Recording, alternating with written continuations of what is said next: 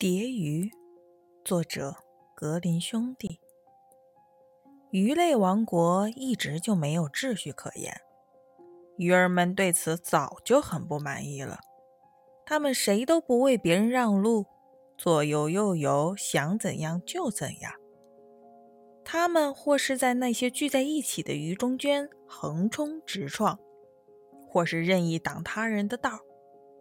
大的。总是用他们的尾巴摔打弱小的鱼，把它们赶得远远的，或者不由分说地吃掉它们。他们说：“要是我们中间有个国王，他即使能实施法律，又能主持正义，那该多好啊！”于是大伙商议，谁能在浪中游得最快，又能帮助弱小者，就选他为王。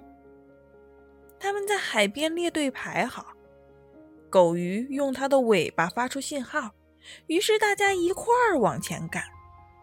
狗鱼像箭一样的向前冲了很远，紧跟其后的有青鱼、白羊鱼、鲈鱼、鲤鱼，还有其他所有的鱼，甚至连蝶鱼也加入了他们的行列，并希望取胜。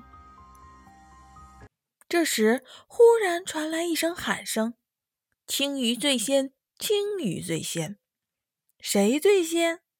那个爱猜忌的蝶鱼已远远地落在了后面，口中却愤怒地叫道：“谁最先？”“青鱼，青鱼！”有鱼答道。这家伙更是炉火中烧，口里直嚷嚷：“那个身子光溜溜的青鱼！”